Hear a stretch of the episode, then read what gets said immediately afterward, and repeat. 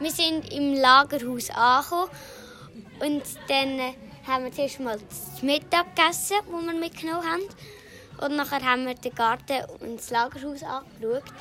Und es ist ein mega grosser Garten.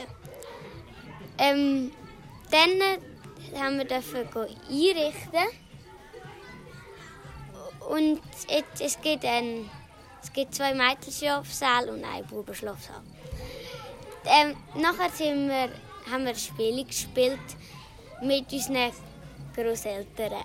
Mit dem Lismerlisi, dem Roger Laufschnell, dem Olaf Megafon und ähm, ähm, Giuseppe. und zum Nacht hat es Äpfel Magrone gegeben. Am Abend sind es leider noch ein gute Nachtlied singen.